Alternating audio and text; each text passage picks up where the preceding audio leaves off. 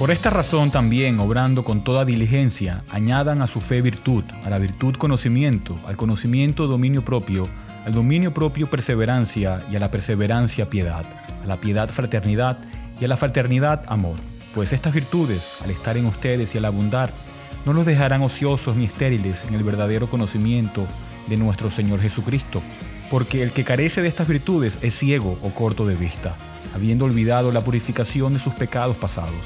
Así que, hermanos, sean cada vez más diligentes para hacer firme su llamado y elección de parte de Dios, porque mientras hagan estas cosas nunca caerán, pues de esta manera les será concedida ampliamente la entrada al reino eterno de nuestro Señor y Salvador, Jesucristo. Segunda de Pedro 1, del 5 al 11. Bienvenidos a una nueva entrega de Bridge Radio Español. Mi nombre es Eduardo Martorano y hoy vamos a continuar con nuestra serie de teología sistemática y estamos hablando sobre la seguridad de la gracia y la salvación.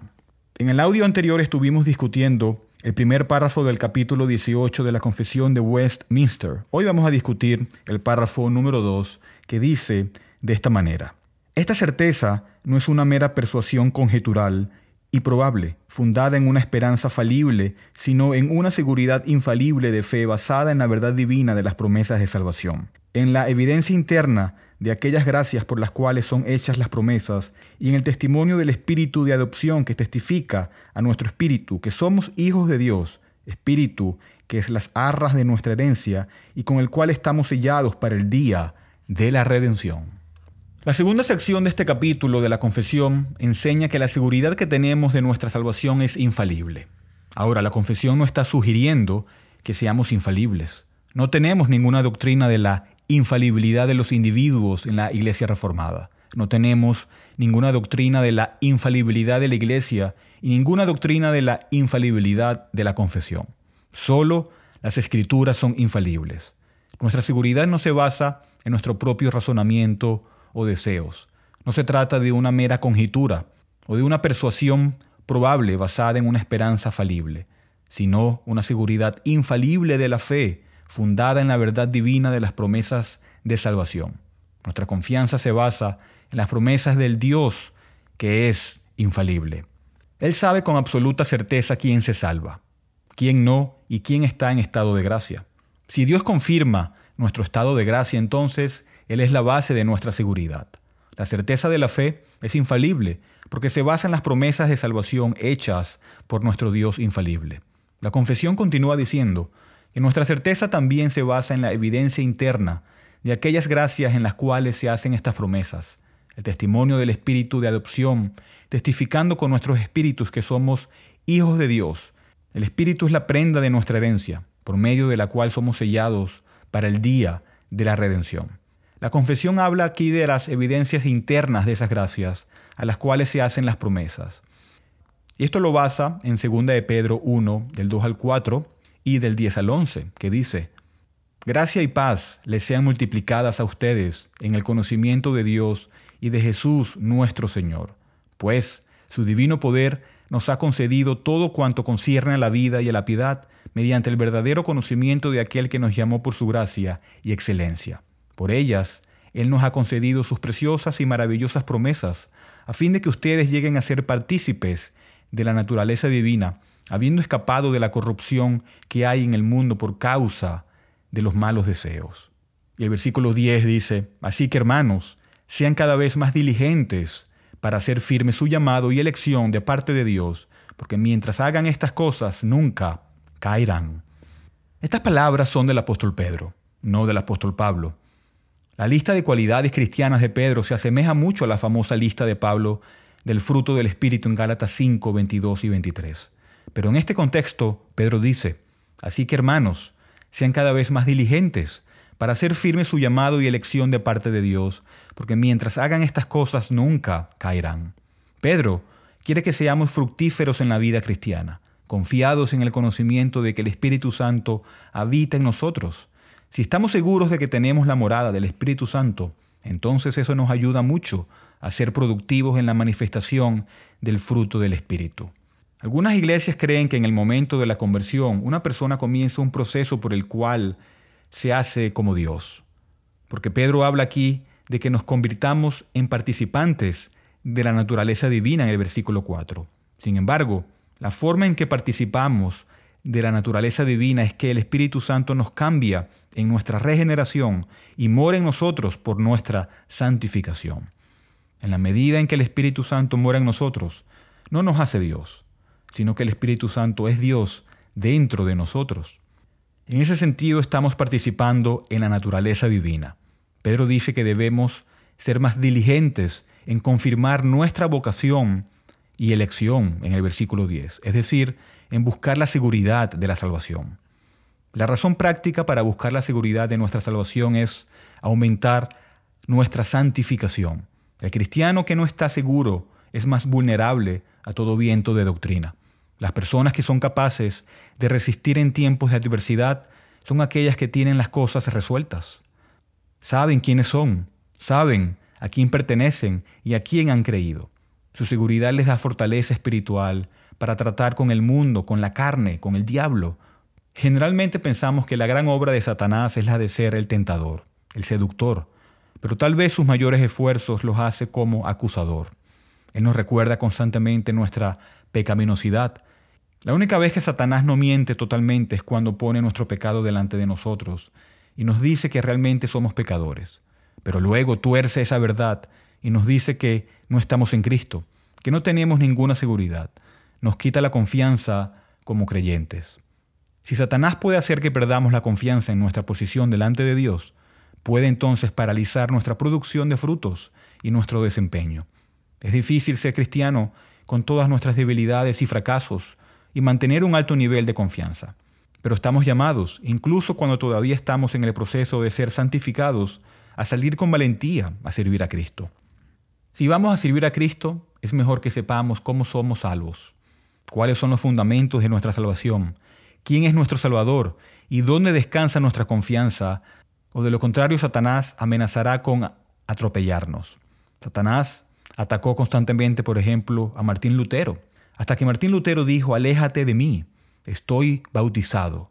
Ahora, Lutero no creía que su bautismo asegurara su salvación. Lo que quiso decir fue, tengo la promesa de Dios en mi cuerpo y estoy convencido y estoy descansando en la palabra de Dios. Estoy descansando en la justicia de Cristo para mi salvación.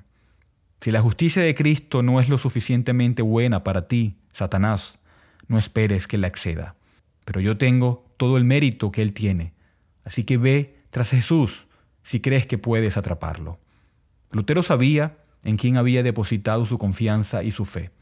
En la sección 2 de este capítulo hay una referencia a Romanos 8, versículo 15, donde Pablo dice que somos adoptados por Dios y capacitados por el Espíritu para clamar, Abba Padre. Él es nuestro Padre y el Espíritu Santo da testimonio a nuestros espíritus de que somos hijos de Dios en el versículo 16 de Romanos 8. Este texto podría ser fácilmente arrancado de su contexto y convertido en el texto de prueba de una luz interior mística, pero el testimonio interno del Espíritu es una confirmación que viene en y a través de la palabra. ¿Cómo da testimonio el Espíritu a nuestros espíritus?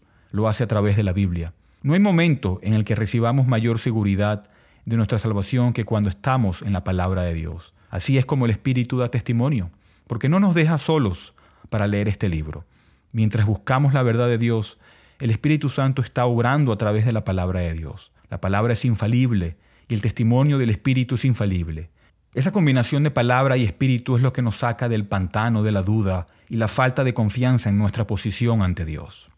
Si continuamos con el párrafo 3 de la confesión, dice, Esta seguridad infalible no pertenece de tal manera a la esencia de la fe, sino que un verdadero creyente puede esperar mucho tiempo y luchar con muchas dificultades antes de ser participante de ella.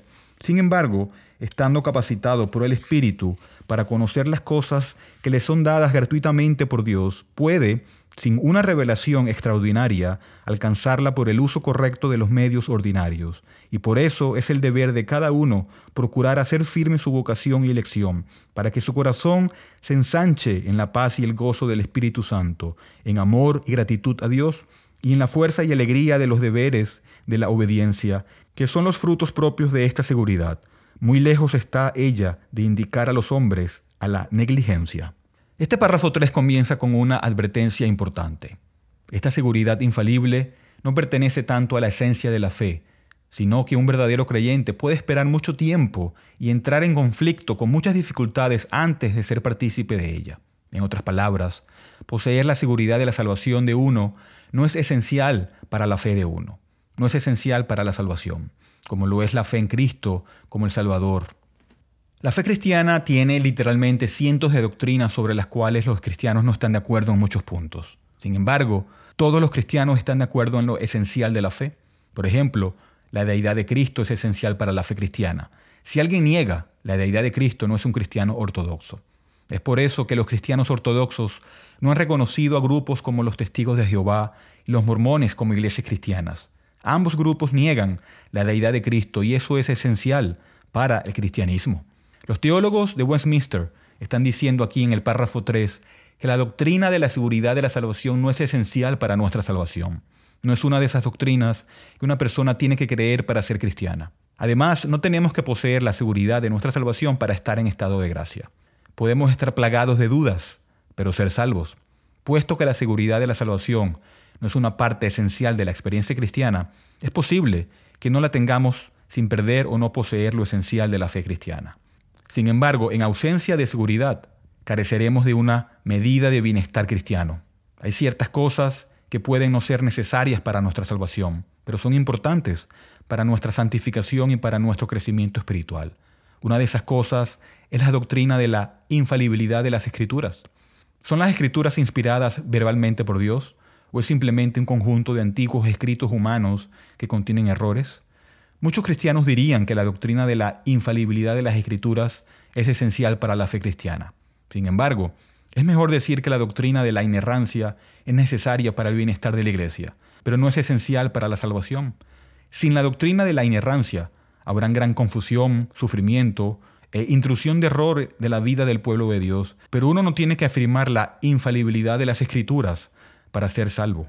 Es comprensible como un creyente genuino que está expuesto a la avalancha de críticas académicas de la Biblia, podría tener preguntas reales sobre el alcance de la veracidad de la Biblia y el alcance de su infalibilidad sin perder su fe.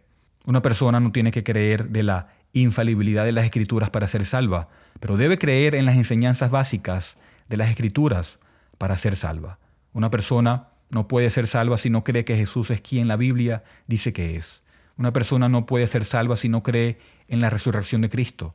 Hay muchas razones por las que la gente no cree en la Biblia. Una es que no creen en el mensaje de la Biblia y en ese caso no pueden ser salvos. Pero es posible que una persona crea en el mensaje esencial de la Biblia y aún así tenga preguntas acerca de la naturaleza de las escrituras. Sin embargo, si renunciamos a la inerrancia, lo siguiente será dudar del carácter de Dios. Hay un paso muy corto de negar la inerrancia a negar las verdades que son esenciales para la salvación ya que nos llegan en la palabra de Dios. Es posible que un cristiano sea tan golpeado por las críticas modernas de la Biblia que abandone la inerrancia. Veamos otro ejemplo. Los evangélicos devotos difieren sobre la cuestión de si los bebés deben ser bautizados. Ambas partes están convencidas de que su posición es bíblica. Ambas partes están tratando de hacer lo que Dios quiere que hagan, pero no están de acuerdo en lo que enseña la Biblia. Este es un asunto importante, pero no es esencial para la salvación. Otros, sin embargo, dicen que es un elemento esencial de la fe cristiana y de la comunión cristiana. El bautismo de infantes es un asunto importante, pero la posición correcta sobre el asunto no es esencial para la salvación. De manera similar, la confesión habla de la seguridad de la salvación como algo importante, pero no como algo esencial para la salvación. Esta certeza infalible no pertenece así a la esencia de la fe, sino que un verdadero creyente puede esperar mucho tiempo, y entrar en conflicto con muchas dificultades antes de ser partícipe de ella. Sin embargo, estando capacitado por el Espíritu para conocer las cosas que le son dadas gratuitamente por Dios, puede, sin revelación extraordinaria, en el uso correcto de los medios ordinarios, alcanzarla. La teología de la Reforma se definió en comparación con la doctrina católica romana, porque era importante que la gente entendiera la diferencia entre lo que estaban abrazando y lo que Roma había estado enseñando. Esto es cierto no solo en lo que respecta a la justificación y la santificación, sino a través de la teología sistemática. Aquí, la confesión claramente tiene en vista la posición católica romana cuando dice que cuando un verdadero creyente es capacitado por el Espíritu para conocer las cosas que le son dadas gratuitamente por Dios, puede, sin revelación extraordinaria, en el uso correcto de los medios ordinarios, alcanzarla. Aquí las palabras claves es una revelación extraordinaria. La Iglesia Católica Romana, remontándose al Concilio de Trento, enseñó que como regla general los cristianos no podían tener la seguridad de la salvación a menos que Dios les diera alguna revelación extraordinaria y especial. Personas como María, Francisco de Asís o Tomás de Aquino podrían recibir esta extraordinaria revelación y tener plena seguridad de salvación, pero los medios ordinarios de buscar una seguridad personal de salvación no tendrían éxito, según la teología católica romana clásica. La confesión afirma, por el contrario, que la seguridad es alcanzable por medios ordinarios. Sin duda, los verdaderos creyentes pueden pasar por mucho tiempo a través de luchas y dificultades sin lograr la seguridad de la salvación. Sin embargo, esa meta de la dulce seguridad de la salvación está fácilmente disponible para nosotros sin ninguna revelación extraordinaria. Los medios ordinarios de gracia son suficientes para lograr la seguridad. Por lo tanto, es deber de cada uno poner toda la diligencia en hacer segura su vocación y elección. Esta declaración se basa en 2 de Pedro 1.10, donde la palabra de Dios nos exhorta y nos ordena confirmar nuestro llamado y elección. Puesto que la Biblia nos llama a hacer eso, es nuestro deber obedecer. Por lo tanto, si no tenemos la seguridad de la salvación, es nuestro deber buscarla. Uno debe hacer esto para que así su corazón se ensanche en paz y gozo en el Espíritu Santo, en amor y agradecimiento a Dios, y en fortaleza y alegría en los deberes de la obediencia, los frutos propios de esta seguridad. Uno debe hacer esto para que así su corazón se ensanche en la paz y el gozo del Espíritu Santo, en amor y gratitud a Dios, y en la fuerza y alegría de los deberes, el de la obediencia, que son los frutos propios de esta seguridad. Muy lejos está ella de inducir a los hombres a la negligencia. Es una magnífica afirmación. Debemos buscar diligentemente la seguridad de la salvación para que nuestro corazón se ensanche en paz y gozo en el Espíritu Santo. En segunda de Pedro, estamos llamados a encontrar la seguridad de la salvación para que podamos ser cristianos productivos y fructíferos. Resolver la cuestión de la seguridad es la clave para llevar el fruto del Espíritu.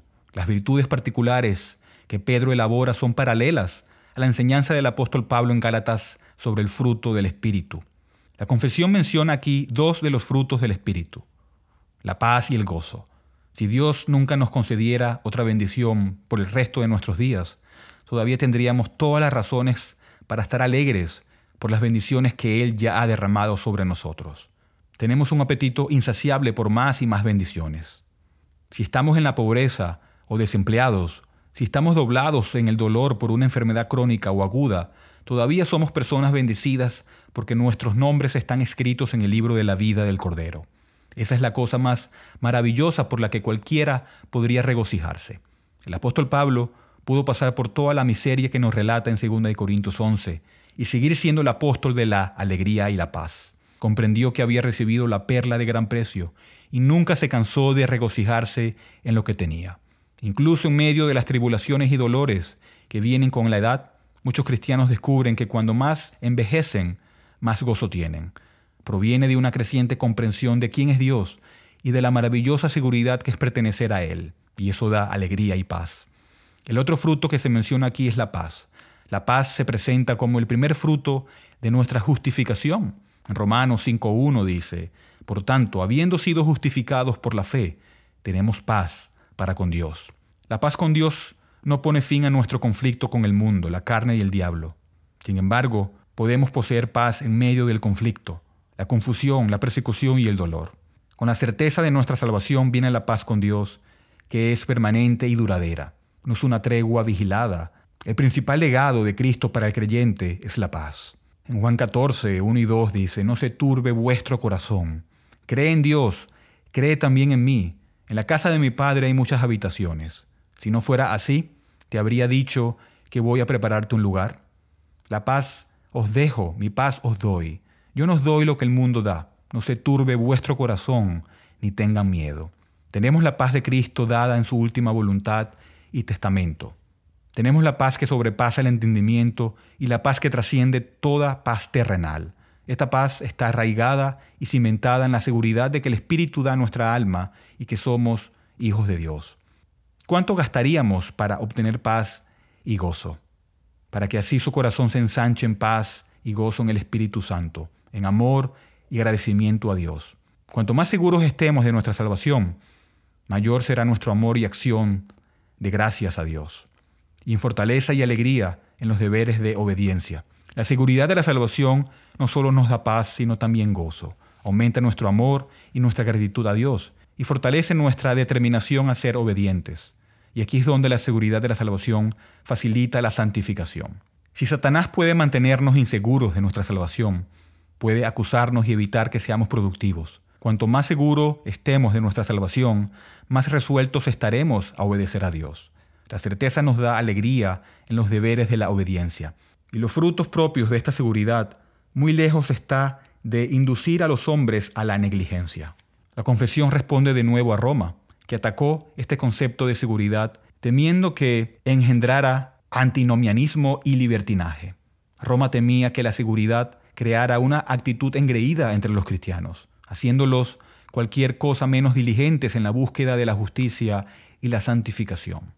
Los reformadores responden que es todo lo contrario. Cuando tenemos seguridad y el Espíritu Santo consuela nuestro corazón, eso alimenta nuestro amor, gozo y paz en el Señor. Fortalece nuestra determinación de obedecer a aquel que nos ha asegurado que somos suyos. El amor es la fuerza motivacional más poderosa. El amor verdadero es lo que induce a las personas a dar su vida por sus hijos, por sus cónyuges, por sus amigos, por su país. Es el amor que tenemos por Dios lo que alimenta nuestra búsqueda de obediencia a Él. Dios quiere que le obedezcamos porque le amamos. Él nos da seguridad libremente cuando sabemos que no merecemos ser sus hijos y sabemos que no merecemos ser justificados. Cuando comprendemos la naturaleza gratuita de nuestra salvación y estamos seguros de que la obra de Cristo nos ha servido. Eso alimenta el fuego de amor por Él en nuestras almas y nos hace sentir y decir, Señor, me has dado un don tan maravilloso. ¿Qué puedo hacer para demostrar mi amor por ti? Y Jesús responde a esa pregunta en Juan 14, 15. Si me amas, guarda mis mandamientos. Nuestra obediencia no está motivada por el deseo de ganar la salvación, ni por un deber sombrío que nos impone la voluntad divina. Más bien, se rinde a Dios como un sacrificio de amor. Y Pablo conecta Romanos 12 con los 11 capítulos anteriores con la palabra por tanto. Después de 11 capítulos de teología, pasa a la aplicación práctica y escribe en los versículos 1 y 2, Les ruego pues, hermanos, por las misericordias de Dios, que presenten sus cuerpos como sacrificio vivo, santo y agradable a Dios, que es su adoración espiritual.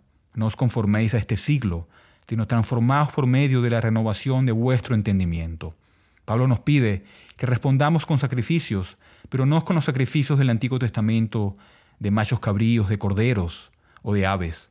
Debemos sacrificarnos a Dios, que es nuestra respuesta lógica a todo lo que Dios ha hecho por nosotros. La confesión sigue las huellas del apóstol, llamándonos a los deberes de la obediencia. Ahora la confesión termina y dice, los verdaderos creyentes pueden tener la seguridad de su salvación en diversas maneras, zarandeada, disminuida e interrumpida, por el descuido en conservarla, por caer en algún pecado concreto que hiera la conciencia y contriste al espíritu, por alguna tentación repentina o vehemente, por retirarle Dios la luz de su rostro, permitiendo aún a los que lo temen que anden en tinieblas y carezcan de luz. Sin embargo, nunca quedan totalmente privados de aquella simiente de Dios y de la vida de fe, de aquel amor de Cristo y de los hermanos, de aquella sinceridad de corazón y conciencia del deber, de lo cual, por la operación del Espíritu, esta seguridad puede ser revivida en su debido tiempo y por la misma, mientras tanto, los verdaderos creyentes son socorridos de la desesperación total. Los teólogos advierten que una gran cantidad de cosas pueden disminuir nuestra seguridad. Podemos ser negligentes en la asistencia a la adoración, a la lectura de las escrituras y en la oración. Podemos alejarnos de esos medios de gracia por los cuales nuestra seguridad se fortalece diariamente.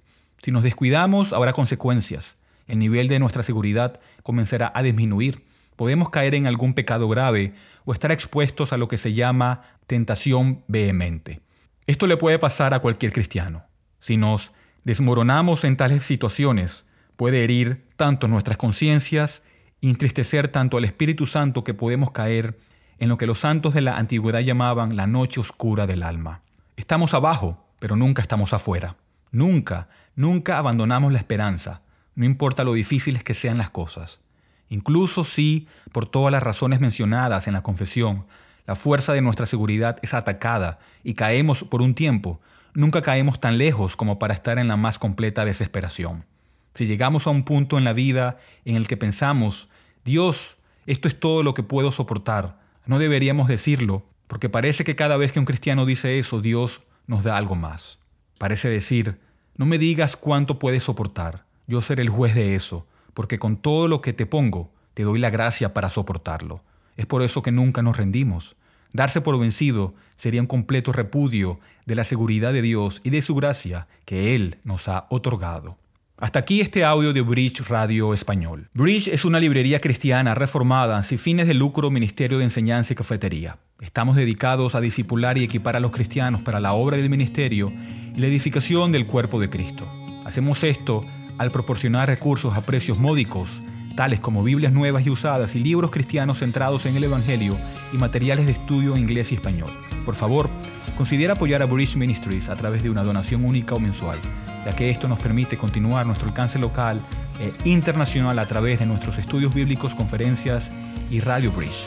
Puede donar y encontrar más información sobre nosotros visitando nuestro sitio web en bridgemilaredo.org.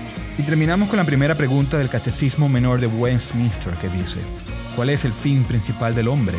El Catecismo responde, el fin principal del hombre es glorificar a Dios y gozar de Él para siempre. Gracias por escuchar.